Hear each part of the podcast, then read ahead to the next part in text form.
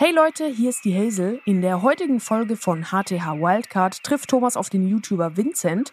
Vincent war für ein paar Tage bei uns in Köln zu Gast und hat mit uns was gedreht. Und bei HTH Wildcard sprechen Thomas und Vincent über Mode, über Meinungen und über den Druck, immer wieder auf neue Ideen zu kommen. Mir gefällt das Gespräch, weil es eine gewisse Fluffigkeit hat, obwohl die beiden die ganze Zeit über wichtige Themen und echt auch abwechslungsreiche Sachen sprechen. Und es wird in dieser Folge die Frage geklärt, wie schwer es ist, das größte Arschloch Deutschlands zu sein. Ich wünsche euch ganz viel Spaß beim Hören und wenn ihr Lust auf mehr habt, dann schaut doch mal auf Vinzenz YouTube-Kanal vorbei und kommentiert dort gerne unter den Videos, dass ihr ihn bei HTH Wildcard entdeckt habt. Und jetzt Folge ab. Vincent, schön, dass du da bist. Vielen ich Dank. freue mich echt mega krass. Du bist mein Lieblingsdeutschsprachiger YouTuber zurzeit. Das sind, äh, ist eine große Ehre für mich auf jeden Fall. Hätte ich nicht mit gerechnet, tatsächlich. Es bedeutet auch nichts insofern, als dass ich äh, kaum deutschsprachiges YouTube konsumiere. Also ich schaue bei vielem mal so rein und das Verrückte war halt, ich habe von dir ein Video gesehen, das war das erste, was ich von dir gesehen habe, warum die linke Bubble nervt oder irgendwie sowas, Mhm. wo du von Hauspartys redest, wo man erstmal, ähm, wie, wie war das? Man muss erstmal ein Awareness-Team gründen, bevor man eine Hausparty machen kann in Berlin. Richtig. Leipzig, tatsächlich. Ah, in Leipzig. In Leipzig war das ja. Und dann habe ich auf einem anderen Kanal, den ich auch verfolge, Hype Culture, Video gesehen, wo du auch drin warst. Und das war zufällig so innerhalb von einem Tag. Und ich dachte mir gleich so, okay, der Typ, der, der blowt gerade ab, da geht gerade was. Den muss ich unbedingt anschreiben. Und dann war ich mega happy, dass du sofort geantwortet hast.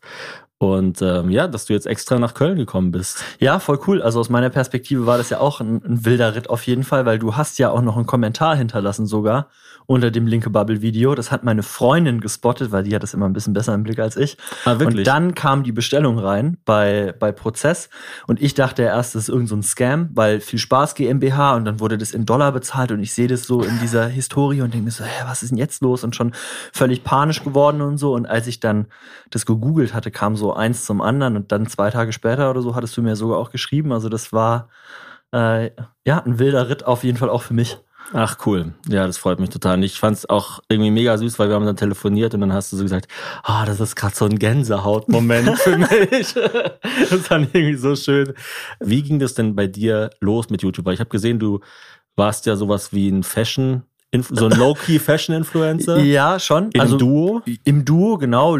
Ja, Low-Key oder High-Key kann man das nennen, weil das war ja dann schon irgendwann äh, phasenweise auf jeden Fall meine 100% Berufung.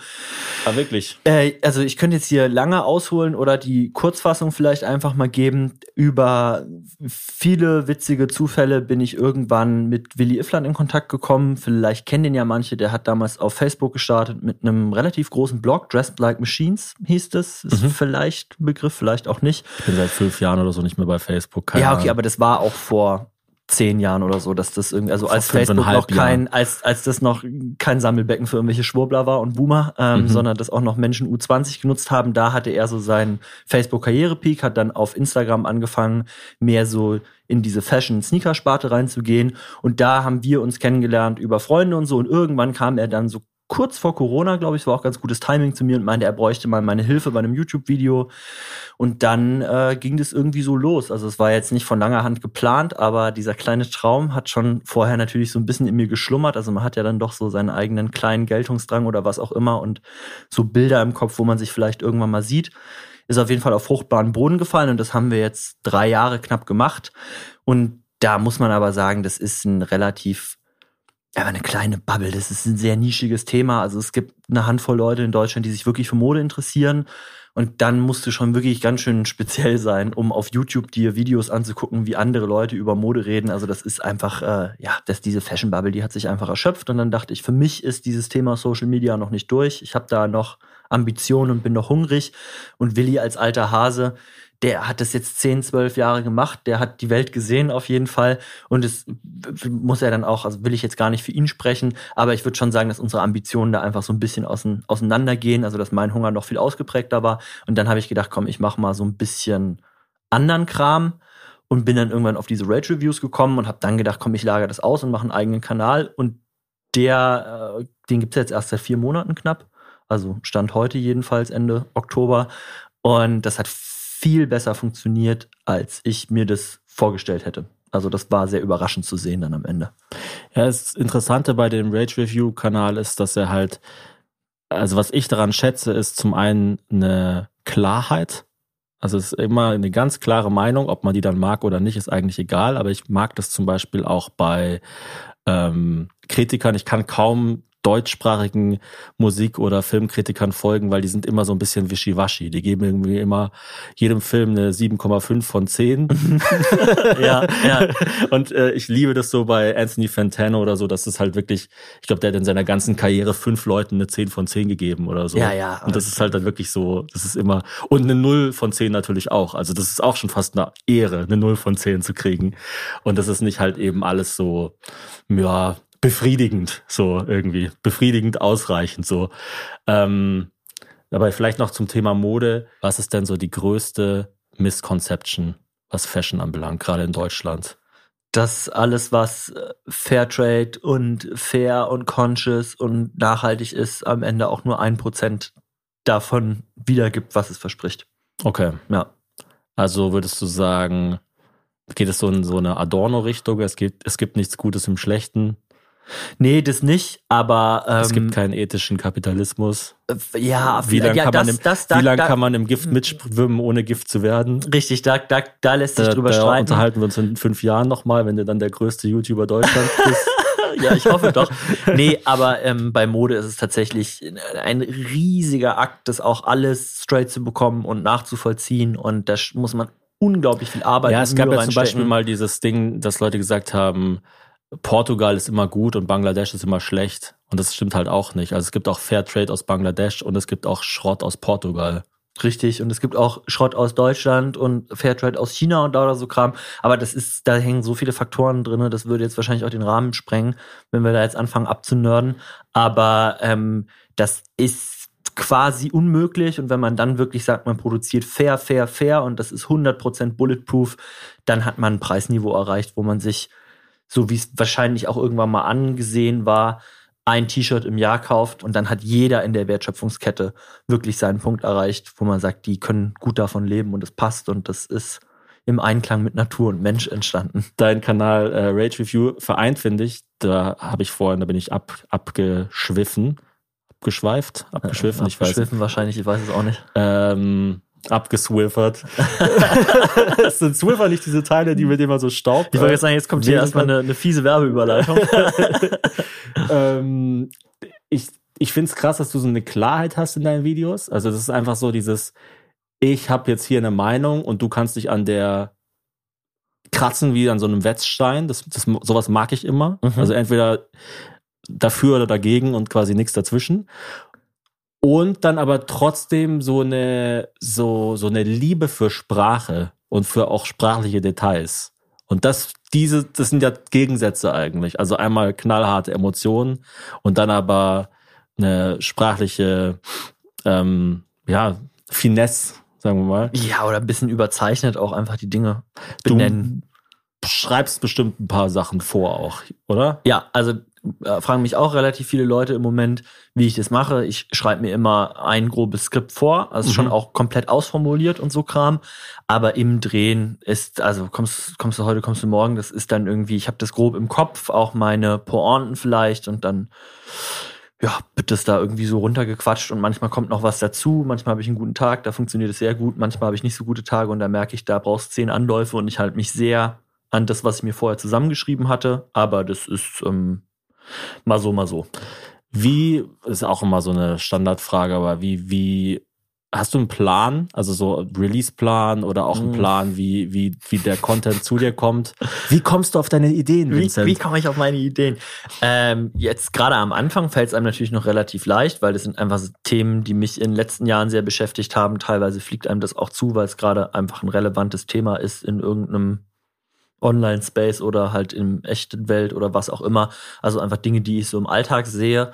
Und ähm, die Hoffnung ist ja, dass es früher oder später so ein bisschen zum Selbstläufer wird und dann auch gute Vorschläge aus der Community kommen. Da gab es auch schon ein, zwei Sachen. Ja, das ist immer das Beste. Das ist immer das Beste, ja. ja. Wenn, wenn, ich dann selber, ihr gebt mir die Ideen, ich muss das nur noch alles zusammengießen und dann äh, kann ich das raushauen, dann passt Wenn dann schon. die Fans anfangen, ihren eigenen Content zu Ja, kreieren. Perfekt. Ich, mein, mein Traum war auch immer, dass ich nur das Rohmaterial hochlade und dann schneiden alle so ganz viele verschiedene Ja. Versionen von, von Ja, dann, dann solltest du vielleicht anfangen, live auf Twitch zu gehen, weil da habe ich echt das Gefühl, die leben ja so krass davon mittlerweile, dass äh, das diese Echo Chamber ist. Also die machen irgendwas live im Internet und Leute klippen das und laden das hoch und das zieht dann wieder Ja, ist neue ja bei Leute. unserem Podcast auch so. Also Ja. wir, wir, Hazel und ich labern ja einfach einmal die Woche. Ja. Mhm. Dann hört sich das jemand an, hört die besten Stellen seiner Meinung nach, gibt es an ein anderes Team, die klippen dann die ihrer Meinung nach besten Clips raus. Und unser TikTok-Kanal, der inzwischen, weiß nicht, 350.000 Abonnenten hat, wird ausschließlich damit bespielt. Ach, besser geht's Und- nicht. ich bin ein bisschen neidisch, bisschen neidisch. Natürlich ähm, müssen die alle auch bezahlt werden und weil Hazel und ich zumindest versuchen, gute Menschen zu sein, auch nicht zu knapp. Also dieser ganze Apparat kostet auch ganz schön was. Aber ähm, das ist natürlich äh, cool, wenn, wenn das so klappt. Wie viele Meinungsblogger konsumierst du denn so? Also ich muss ehrlich sagen, ich versuche mich auf YouTube so gut wie es gern geht fernzuhalten von dieser Content-Sparte. Gibt es ein paar, die ich mir angucken kann, die überwiegende Mehrheit leider nicht, weil das auch eine Erfahrung ist, die ich jetzt selber gemacht habe. Der YouTube-Algorithmus, ich weiß nicht, was es ist, aber der favorit das sehr, wenn man anfängt, sich an so Wokeness und bla bla bla abzuarbeiten. Oder vielleicht ist es nicht der Algorithmus, sondern es gibt einfach unglaublich viele Leute in Deutschland, die das interessant und witzig Vielleicht finden. arbeitest du dich einfach daran ab und dann schlägst dir das immer wieder vor.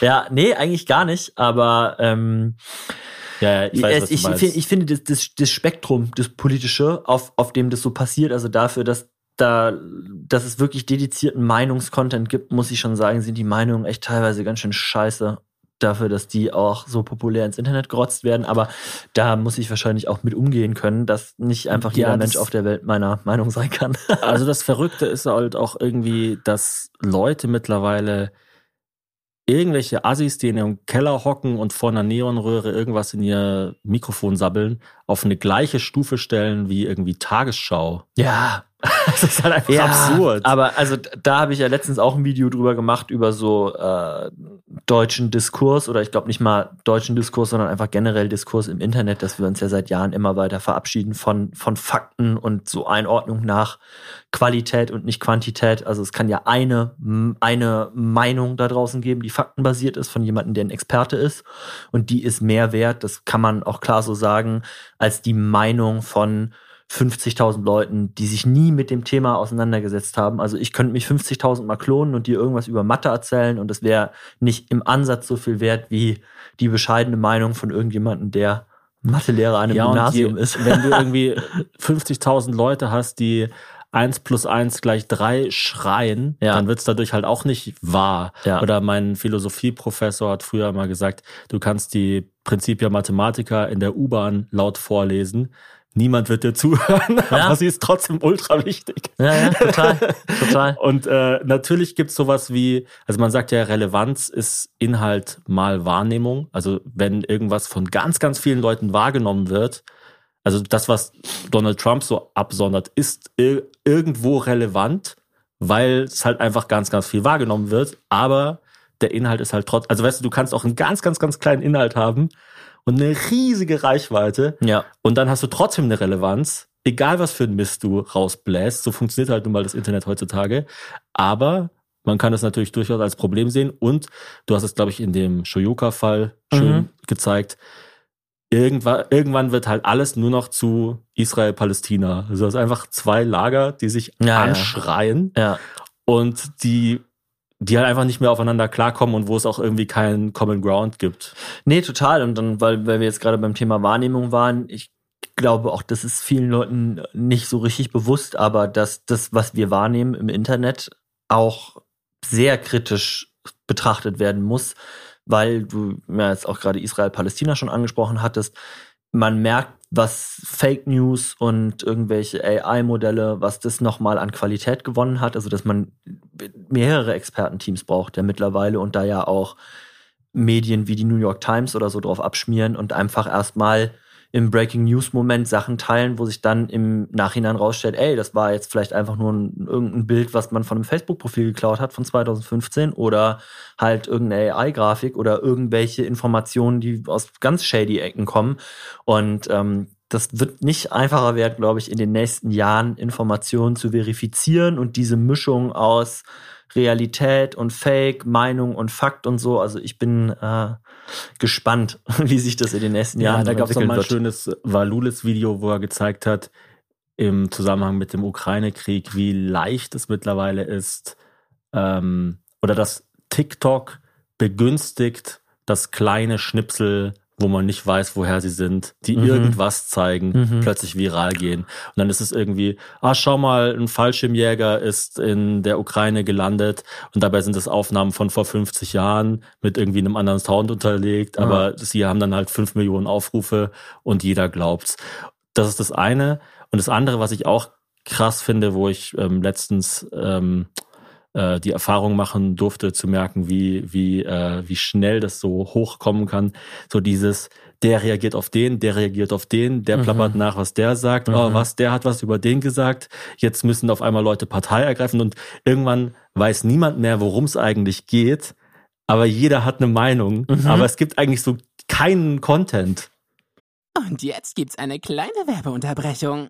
Uns ist Schlaf sehr, sehr wichtig. Ich glaube, allen Leuten sollte Schlaf sehr wichtig sein. Aber jetzt, wo wir zwei kleine Kinder zu Hause haben, die auch nachts bei uns leben, ist uns bewusster denn je, wie wichtig guter Schlaf ist und wie unglaublich essentiell es für den darauffolgenden Tag ist, wie die Nacht davor war. Und da kommt unser Werbepartner Alnatura ins Spiel. Alnatura kann euch nämlich bei gutem und natürlichem Schlaf unterstützen. Das Familienunternehmen, das gibt's schon seit 40 Jahren und Alnatura ist ein richtiger Pionier für natürliches Schlafen und Wohnen. Wir haben zum Beispiel die Krabbeldecke Santino auf der unsere ganz kleine Tochter sehr, sehr gerne rumkrabbelt und ihre Nackenmuskulatur stärkt.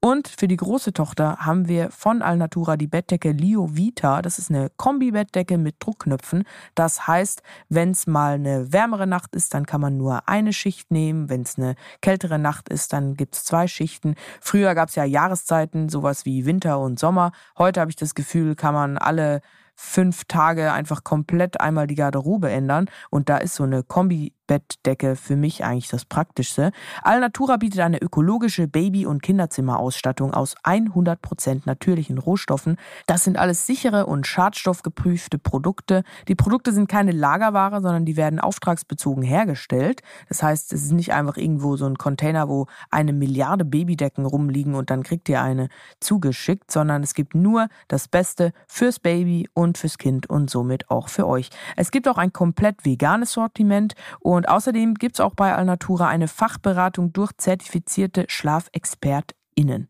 Wir haben natürlich auch noch ein Extra für die Herbies und zwar könnt ihr mit dem Code Erlebnis5, also das kleingeschrieben Erlebnis und dann direkt im Anschluss die Ziffer 5, Erlebnis 5, da könnt ihr sparen und zwar 5% auf euren Einkauf bei Alnatura ab einem Mindestbestellwert von 50 Euro. Der Code ist bis zum 11.04.2024 gültig. Alle Infos findet ihr wie immer auch nochmal in unseren Shownotes und ich kann es euch nur ans Herz legen, priorisiert den Schlaf. Es macht alles besser. Bessere Laune, bessere Zeit, bessere Erinnerungen an das, was ist. Das war die Werbung. Jetzt geht's weiter mit dem Podcast.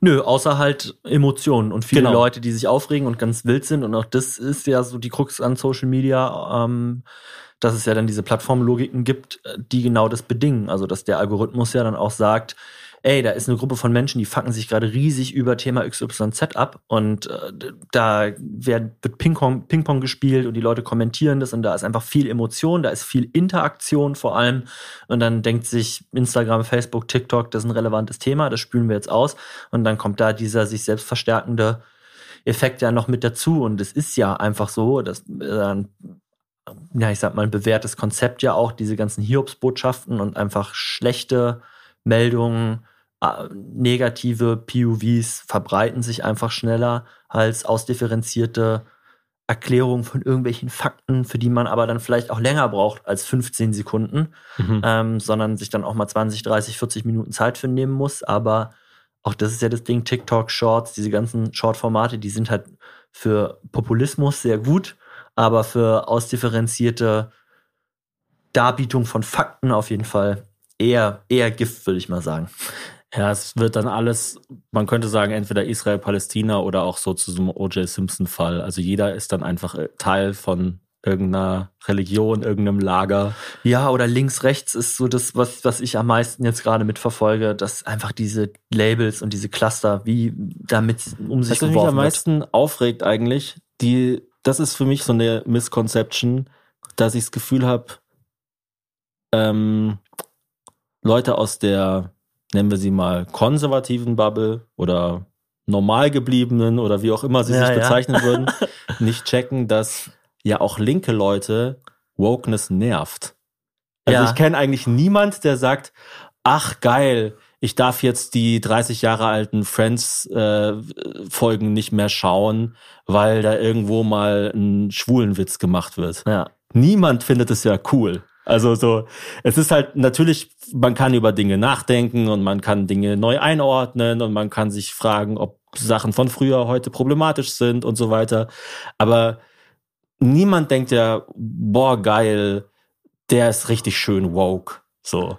Ja, das ist Zumindest nicht mehr. Es ist doch einfach nur noch nervig. Ja, ist einfach nur noch nervig und woke sein ist ja auch schon wirklich zum Schimpfwort verkommen mittlerweile. Also wenn Es weiß ja auch niemand genau, was gemeint ist damit. voll, man weiß auch nicht mehr, was gemeint ist, aber da habe ich so ein bisschen das Gefühl, aber das weiß ich nicht, das müssen schlauere Leute beurteilen als ich. Die Hoffnung jedenfalls, dass sich da auch so langsam die Spreu vom Weizen trennt und Mhm. wieder so ein bisschen eine gesündere Herangehensweise. Ich habe auch das Gefühl, dass so dieses sich gegenseitig an die Gurgel springen wegen jedem Scheiß, dass das nachgelassen hat. Also Hazel und ich kriegen das ja immer relativ direkt mit in unserem Podcast. Ja, ich, ja, ihr habt da wahrscheinlich nochmal andere Erfahrungswerte. weil, weil ähm, also vor es gab es gibt immer mal wieder so Wellen, wo man so das Gefühl hat, Leute ähm, wühlen jetzt so ganz gründlich im Mhm. Müll und schauen, was sie da so finden. Und ähm, vor einem Jahr oder vor zwei hatten wir mal so so eine richtig nervige Bubble am Hals wegen da ging es irgendwie um Tiere und es war Oh. immer so, es war immer, wenn wir irgendwas zum Thema Tiere gesagt haben, dann kam immer, ja, und weißt du denn, dass da und da ähm, Schweine gehalten werden und so. Ja, das weiß ich, aber Hazel hat dann so einen schönen, so einen schönen Podcast einfach so gesagt, ähm, ja, ich weiß, dass der Elefant im Zoo leidet, aber wenn ich die Wahl habe, ob meine Tochter leidet oder der Elefant, Ja, dann ja. entscheide ich für den Elefanten. Ey, aber da muss und das fanden natürlich dann auch wieder Leute total scheiße und sowas, aber ähm, diese, dieses total sensible hat, hat abgenommen, würde ich sagen. Also das, das haben die ähm, Rechten wirklich geschafft. Bin ich ihnen sehr dankbar. ja, weiß ich nicht. dass, man, dass es wirklich schwer geworden ist, in Deutschland äh, das größte Arschloch zu sein. Das auf jeden Fall. Das, das glaube ich schon. Also es ist ein Wettbewerb, den man nicht mehr gewinnen kann. das, das stimmt, ja. Obwohl glaub- sich manche Leute wirklich anstrengen. Das- Also manche Leute geben da echt Voll, Vollgas, was das anbelangt. Aber ähm, im Vergleich zu, zu gewissen Meinungsbloggern und so sind wir wirklich zahm. Ja, das, das auf jeden Fall, ja. Ihr gebt euch, ihr gebt euch gut. Ihr seid gestreamlined und seid ja ähm, vermeintlich family-freundlich für äh, die linken Leitmedien oder was auch immer es da für, für krude Theorien gibt, die einem dann da um die Ohren gehauen werden. Das ist schon wunderbar auf jeden Fall. Ich ja auch. Ja, wir sind Teil der, ähm, der Meinungs, ja, es ist Meinungsdiktatur. Ja, Wir werden ja auch von Funk bezahlt und kriegen von Angela Merkel persönlich die, die Meinungen durchge, durchgetickert. Die ruft einmal die Woche an wahrscheinlich, ne, bei euch. Hat euch auf Kurzwahl und dann geht's richtig los, ja. Ja, ähm, also konsumierst du nichts, was Meinungs... Doch, na klar, also weil es ja, man kommt ja nicht drum rum und dann kann man ja auf YouTube relativ gut auch in den Insights sehen, was gucken sich die Leute so an, die mir folgen und einer der größten Meinungs-YouTuber im deutschsprachigen Raum ähm, hat ja auch relativ früh angefangen, auf meine Videos zu reagieren. Stay heißt der, weiß nicht, ob er dem Begriff ist, der macht viel auch so Reaction-Kram eigentlich und ist schon auch eher, würde ich mal jetzt so sagen, der linkeren Bubble zuzuordnen, wenn man das jetzt in diesem Spektrum links-rechts sehen will. Also einfach ein ganz normaler Mensch, meiner Meinung nach. Und ähm, dementsprechend, klar, gucke ich schon, was so links und rechts hihi ähm, auf YouTube so passiert und über was gerade geredet wird, weil es ja aber auch einfach Teil vom Beruf ist. Also so, so völlig losgelöst davon funktioniert es ja auch nicht ganz. Wie po politisch bist du? Ultra. Mega. Ultra? Ja, ja, schon. Also so richtig mit auf die Straße gehen. Ja, schon auch. Okay. Voll. Definitiv. Also das äh, ist auch so ein bisschen meiner Freundin geschuldet. Äh, Mhm. Da bin ich aber auch sehr dankbar für den Einfluss. Die ist auch einfach ein sehr politischer Mensch.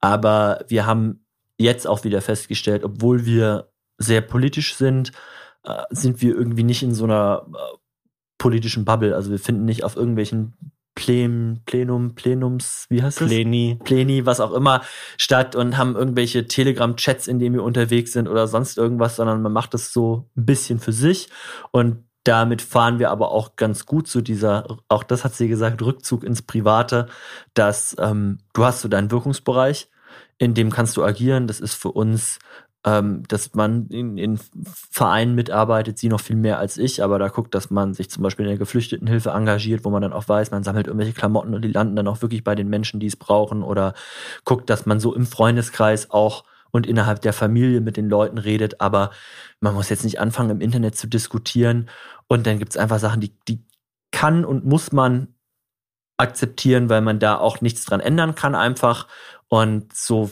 versuchen wir hier irgendwie so unseren ähm, Platz in der Welt zu finden. Aber ich kann mir das nicht mehr vorstellen, so unpolitisch innerhalb von einer Gesellschaft einfach so zu existieren. Also das ist für mich. Aber es ist keine Einfach schöne Zeit, finde ich gerade, um politisch zu sein, weil, und ich glaube, das ist schon auch so ein bisschen so eine Social Media Krankheit fast schon, ähm, Politik und weiß ich nicht, ich bin ja auch erst bescheidene 28 Jahre alt, vielleicht war das früher auch schon so, aber so Teil von Popkultur geworden ist mittlerweile. Also du Mhm. kannst das gar nicht mehr voneinander trennen. Also auch Popkultur ist mittlerweile politisch aufgeladen, ob das jetzt Hollywood ist, die krampfhaft versuchen, irgendwelche Diversity Diagramme und um Modelle zu erfüllen oder äh, ja jetzt auch äh, Musik, was ja auch bestimmt schon immer irgendwo ein politisches Instrument war, aber jetzt auf so eine performative Art und Weise aufgeladen wird. Und äh, das macht's nicht, macht's nicht unbedingt einfacher, um ehrlich zu sein. Ja, es, man hat immer das Gefühl, es muss alles auf ein Meme runtergebrochen werden. Und dadurch wird natürlich auch alles irgendwie flacher. Also früher war das vielleicht das Che Guevara Ja. Shirt und heute ist es halt dann irgendwie, dass man nicht sagen kann, ich finde Beyoncé kacke, ohne dass Leute sagen, ja, du bist halt ein Dann, Rassist. genau, genau, richtig.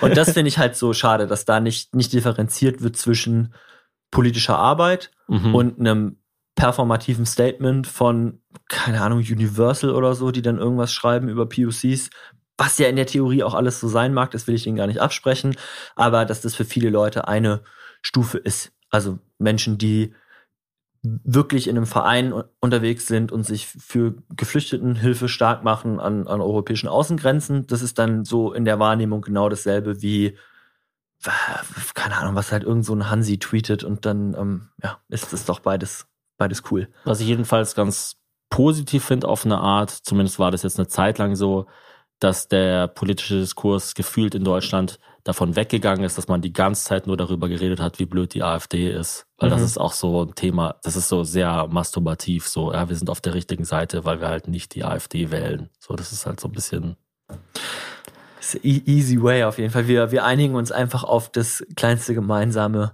auf den kleinsten gemeinsamen Nenner und dann passt es und dann ist das ein politisches Statement, wo ich auch sagen würde, weiß ich jetzt nicht so richtig, ja. ob das reicht.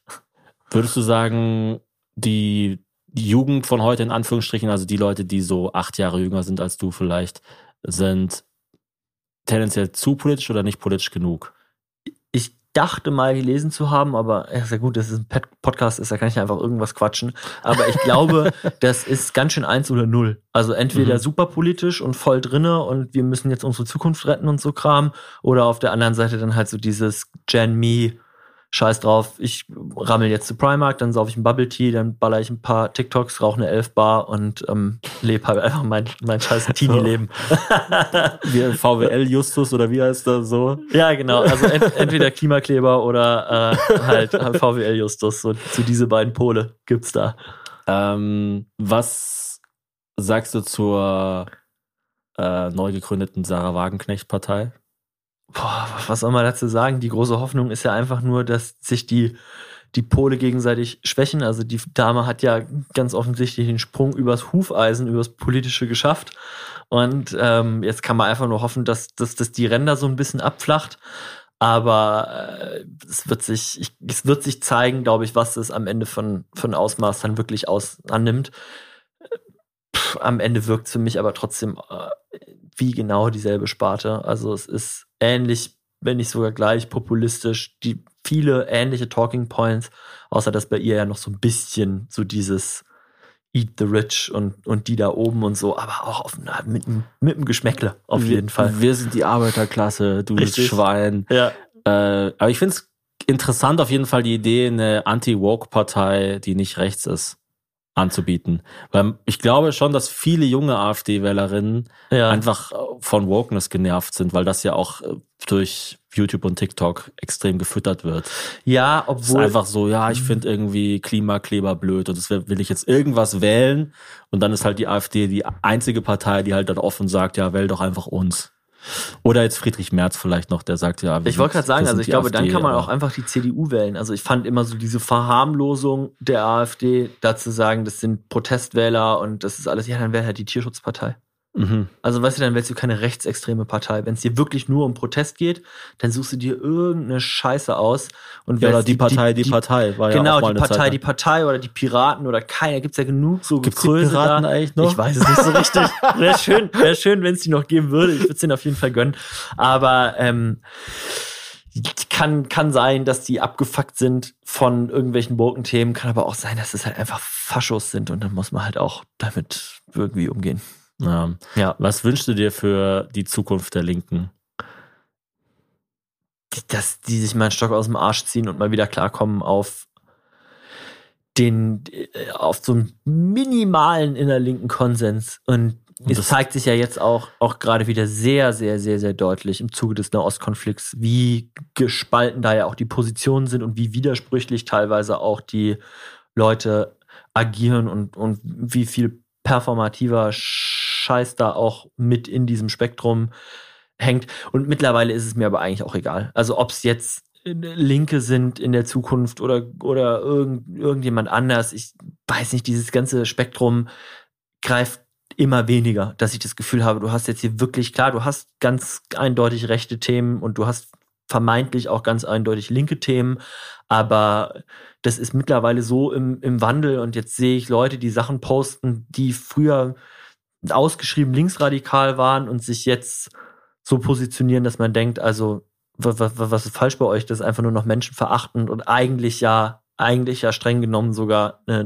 wenn man das in diesem Spektrum jetzt betrachten will, eine, eine rechtsradikale fast schon Sichtweise auf die Dinge und ich glaube, das löst sich immer weiter auf und ich hoffe einfach nur im Großen und Ganzen, dass die Menschen halt einfach irgendwann mal klarkommen und wir uns ganz allgemein so ein bisschen lösen können von Populismus und ein bisschen mehr Klarheit in unser Leben bekommen einfach. Ja, eigentlich müsste es ja bei, in Anführungsstrichen, linken Themen, oder das übergreifende linke Thema müsste ja eigentlich sein, Ausbeutung minimieren, oder? Das wäre doch so das, was eigentlich alle vereinen könnte. Ja, ja, wahrscheinlich könnte man das als, Also, oder als die Ungleichverteilung irgendwie kleiner machen. So, eine allgemeine Ungleichheit einfach. Also Mhm. alle, alle Menschen sind vom Prinzip her erstmal gleich, egal Mhm. ob das jetzt Religion, ähm, Herkunft oder Einkommen ist und das muss irgendwie bekämpft werden. Ja, es ist ja auch immer so gewesen, dass äh, große konservative Politikerinnen, so Mag Maggie Thatcher und so, äh, versucht haben, Gewerkschaften zu zerschlagen zum Beispiel. Das war ja, Ja. immer so ein Instrument gegen, äh, in Anführungsstrichen, linke Ideen. Ja, und ich weiß nicht, ob das, ähm, ob, ob das umsetzbar ist. Also ich bin einfach, bin einfach gespannt, was da die Zukunft noch bringt. Und ich glaube, wir sind jetzt auch einfach gerade noch mal ein bisschen in einem großen Reality-Check und einer Grenzverschiebung, ähm, nachdem das schon auf einem kulturellen Spektrum, glaube ich, jedenfalls so in diesen, was, was ja viele Leute aus dem konservativen Spektrum auch immer sagen, so in den Grenzen, was man noch sagen darf und irgendwie so kam, dass es da schon sehr nach, nach links gerückt ist. Und äh, ich habe das Gefühl, dass das, das Tauziehen geht gerade wieder so ein bisschen in eine, in eine andere Richtung. Und äh, vielleicht brauchst es aber auch ein bisschen, um wieder Dinge auch zu bewegen. Was sind deine Pläne für die nächsten, sagen wir mal, sechs Monate? Ah, wenn ich das wüsste, wäre schön. also äh, planen tue ich nicht. Ich hoffe so ein bisschen einfach, dass das mit YouTube in dem Pacing weiterläuft, wie es bisher ist und äh, sich weiter in dem Pacing Optionen auftun, nette Leute kennenzulernen, wie dich zum Beispiel, in irgendwelchen Podcasts zu sitzen und bedeutungsschwanger über Politik zu reden und äh, viele andere Sachen auch. Und mal schauen. Ich es kann es könnte, wie es könnte, wenn, wenn wir hier einmal in Köln sind, ne? In dem Sinne gehen wir jetzt in Köln noch schön einen saufen. Richtig, Danke, richtig. Vincent, Und dass du gekommen benehmen bist. uns daneben. Ähm, ja, ich, ich kann allen Hörerinnen nur raten, deine Sachen zu konsumieren. Ich fand's mega cool, dass du hierher gekommen bist. Und äh, ich wünsche dir alles Gute für die Zukunft. Vielen lieben Dank für die Möglichkeit, hier gewesen zu sein.